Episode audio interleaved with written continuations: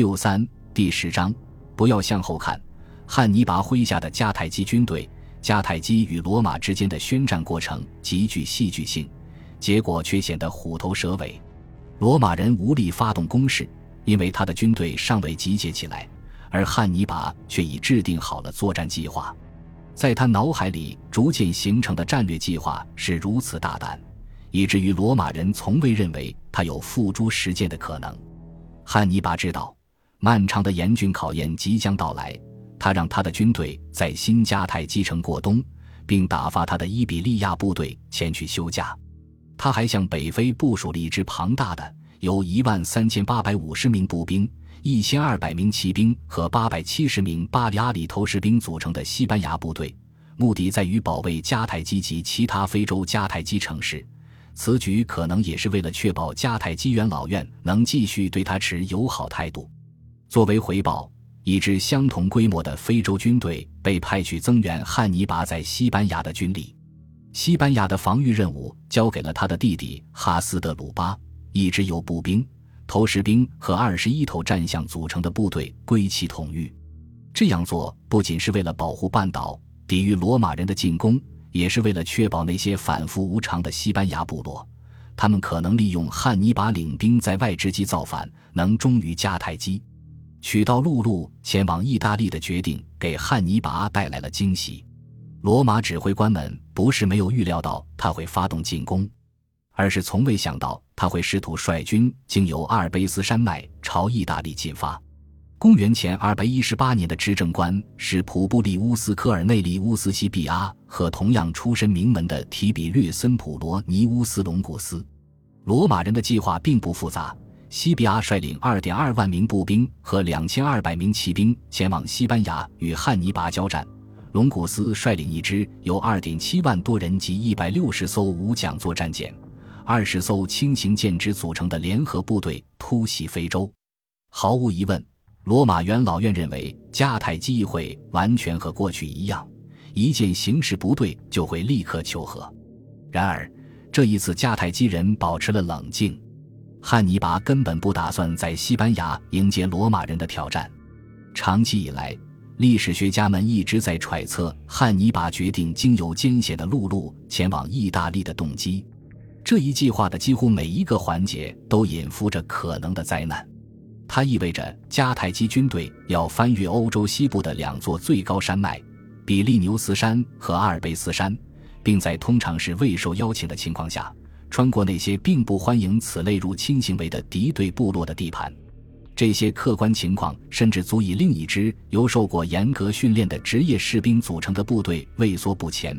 考虑到参与此次行动的有一点二万名极不情愿的西班牙服役士兵和一支非洲战象部队，要完成这一任务简直是不可能的。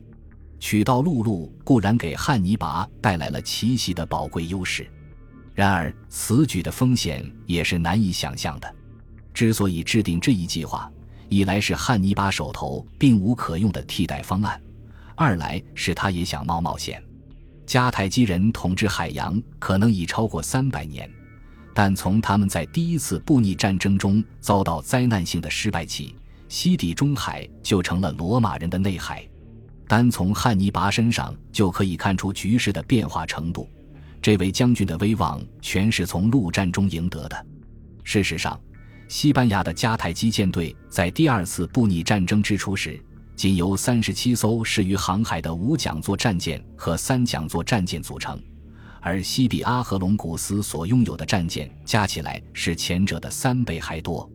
此外，任何一支从西班牙前往意大利的舰队必经的众多据点和大部分海岸线都在罗马人手中。事实是残酷的，汉尼拔如果要利用海路将他的军队运往意大利，那他所冒的风险将比取道陆路更大。他别无选择，只能率军从路上穿越西班牙和高卢，翻过比利牛斯山和阿尔卑斯山，然后再进入意大利。这支部队的自身境况如何呢？描述汉尼拔的军队时，波利比乌斯不屑地评论道：“靠着一支雇佣军的勇毅来保证他们的自由。”但罗马人靠的是他们自己的勇气和盟友们的支援。通常情况下，意大利人在体力和个人勇毅方面，对腓尼基人和非洲人有着天生的优势。事实上，汉尼拔的这支为朝意大利进军而召集的部队，远非一群乌合之众。波利比乌斯形容这支军队时也称。总体而言，拥有一个强力的指挥中枢。他的最高指挥层由迦太基精英阶层成员组成，外加一些努米底亚和利比亚籍指挥官。位于最高指挥层顶端的是一个由主要来自巴卡家族的得力干将构成的核心集团，其中包括汉尼拔的两个兄弟马哥和哈斯德鲁巴，以及他的侄子汉诺。波利比乌斯也提到了汉尼拔的其他几位密友，这些人并非他的近亲，如汉尼拔莫诺马库斯、马哥和萨莫奈。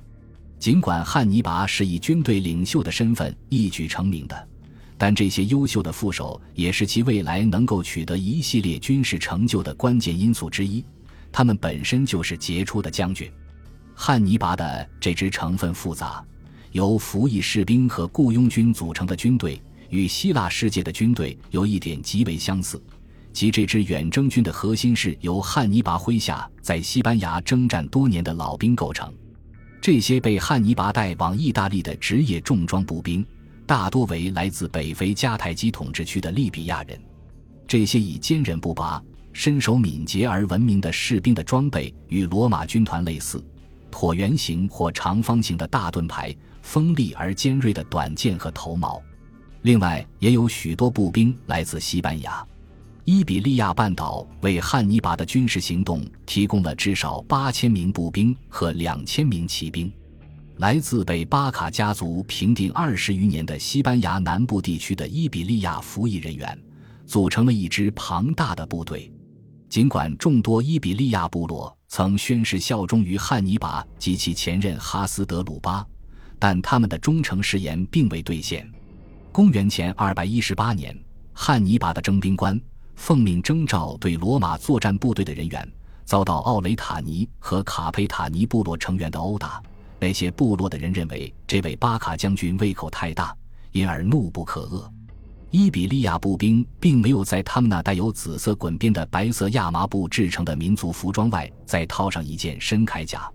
不过他们戴的皮帽可能也提供了一些保护。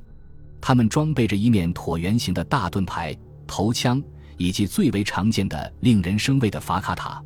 这种短剑的刀身前部呈弧形，且极为锋利。因而，持剑者可以通过劈砍和直刺来造成最大程度的伤害。与伊比利亚人一道加入汉尼拔军队的，还有他们那为数不多的更为野蛮的亲戚——身披黑袍的伊比利亚凯尔特人和稳健的卢西塔尼亚人。由于这些人并未被巴卡家族征服，因此后者必须为他们的效劳支付酬金。汉尼拔的军队里还包括一千多名来自巴里阿里群岛的高度职业化的佣兵。他们以投石兵的身份服役，这些士兵携有一系列不同尺寸的投石器和弹丸，战时可依据射程需求而决定使用何种尺寸。汉尼拔的骑兵大多来自努米底亚，当地的两个主要王国与迦太基为邻，他们负有盟友的义务。努米底亚人是举世闻名的优秀骑兵，他们控制身下那迷你体型的矮重马时是不用马鞍、马勒和缰绳的。作为汉尼拔的精锐骑兵，他们将在某些场合下证明自己是决定性的力量。这些多年以来常在巴卡家族的旗帜下奋战，并以个人忠诚为纽带与汉尼拔联系在一起的西班牙人和非洲人，构成了远征军的核心。他们是他麾下最为善战、最为出众的士兵。汉尼拔有节制地使用着他们，只有在需要他们的纪律和经验时，才动用这支部队。所有的古代军队都需要一支人数很多的但非必不可少的军队。在迦太基军队中，他是凯尔特人部队。凯尔特人的地盘是汉尼拔前往意大利的必经之地。这些人提供了必不可少的投石机弹药。为汉尼拔而战的凯尔特人主要来自位于山南高卢地区波河流域的两个最大的部落同盟。在一些重要战役中，他们有大批人参战，例如。在坎尼战役中，汉尼拔的队伍里拥有1.6万名凯尔特人，另有8000人在预备队中。他们大多为通过与他们的酋长达成的外交协定而招募来的雇佣军。这些酋长与其部落的贵族一道充当骑兵。绝大多数地位较低的凯尔特人在密集的步兵队伍中作战，他们通常被部署在第一线，装备为两侧开刃、被设计为劈砍型的长剑。随军人员在战时簇拥在以勇毅和战斗力为标准而挑选出来的魅力非凡的领袖身边，而非被编入正规军团内。一旦看到凯尔特战士所携带的装备时，我们就会立刻明白为什么他们的作战伤亡率如此之高。在步兵序列中时，他们似乎穿着裤子，但通常情况下他们是赤裸着胸膛上阵的。尽管他们那长长的橡木盾牌为他们提供了一些保护，但据一些文献记载，这些盾牌的宽度极为有限。如此一来，战士们的身体就有很大部分暴露在敌人的长矛、头枪和剑的打击之下。尽管汉尼拔在战役中对战象的运用可谓名垂青史，然而首次将他们引入地中海战争的是在印度作战时遭遇这一兵种的亚历山大大帝。这些令人生畏的巨兽的出场，给亚历山大的后继者留下的印象似乎深刻到了此种程度。越来越多的大象被应用于精心策划、部署的战斗之中。叙利亚的色流谷一世于公元前301年的伊普苏斯战役中动用了480头大象，他们是他的新盟友印度国王詹陀罗基多送给他的礼物。吼叫连连的大象那三吨重的令人震惊、畏惧的身躯，以及展开时宛如一片黑色遮棚的硕大耳朵，使得他们对大部分希腊军队而言都是不可或缺的。一尊来自小亚细亚的赤土陶器。它可能是塞琉古国王安条克于公元前275年在对阵加拉泰的高卢人时取得的著名胜仗的纪念品，展现了这样一幅画面：一头被上载有玉手和象教的战象，正用他的身躯死死压住一名可怜的蛮族战士，并在将那个人踩在脚底下的同时，用他的巨大獠牙将其刺穿。然而，也有其他证据使人对这些杀人机器的威力产生怀疑，例如。罗马人从未认为他们有投入战场的价值。非洲象在作战时被认为是尤为不可靠的，他们一旦受到惊吓或创伤，往往会调转方向重创己方人员。为了避免这种情况发生，御象者们会携一支金属长矛。当大象失控乱冲乱撞时，他们就会用木锤将长矛插入大象那柔软的后颈里。迦太基人第一次见到战象是在西西里与皮洛士交战时，后来他们将战象加入自己的兵种编制之中，并利用这支部队在第一次布匿战争以及日后在北非和西班牙的战役中取得了一些战果。对于巴卡家族而言，大象似乎成了他们在伊比利亚半岛的势力的象征。他的形象出现在许多于哈斯德鲁巴和汉尼拔统治时期铸造的高面值货币上。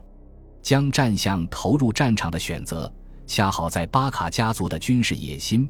以及长期使用这些巨兽作为其象征的伟大的希腊传统之间架起了一座桥梁。不过，巴卡家族的大象与朱希腊王国的大象有一点重要的不同之处。前者所使用的并非体型较大的亚洲象或非洲草原象，而是现已灭绝的小型森林种。它们生活在摩洛哥的阿特拉斯丘陵地带或里夫山谷。它们的较小的体型意味着它们有着多种用途。关于汉尼拔究竟是如何在战役中使用战象部队的，除了威吓敌人这一用途外，学术界存在着较大争议。近年来的研究表明。与之前的传统观点相反的是，汉尼拔的小型森林象部队或许和他们那体型较大的亚洲亲戚一样，被用于负载坐在象教上的弓箭手。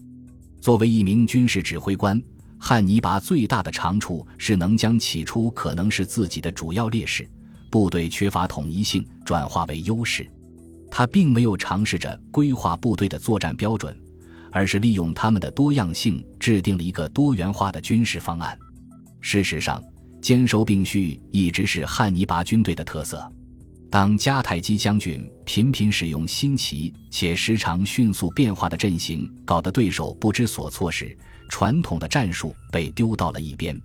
尽管似乎自第一次布匿战争起，迦太基军队就运用了方阵，长期以来一直为希腊世界所钟爱的长方形密集步兵编队，但汉尼拔做了一些重要的调整。长矛和长枪这种需经过多年专门训练方能有效发挥威力的兵器，被能够很快为汉尼拔那支成分复杂的军队掌握的突刺型重剑取代。此外，尽管重装步兵方阵无疑是战场上的一柄利器，但其同样存在笨重、迟缓之类的缺点，因而汉尼拔为其设计了多种不同的战术模式。其中包括将最精锐部队部署于两翼的空心方阵，这一方阵用于包围敌军时效果尤佳。发觉己方军队的短处后，汉尼拔机智地运用自己的将才，将其化作自己的长处。事实上，第二次布匿战争是参战将领的战术意识、能力所起到的作用，首次压倒了诸如兵力和兵器等其他更传统的军事要素的战争之一。本集播放完毕，感谢您的收听，喜欢请订阅加关注，主页有更多精彩内容。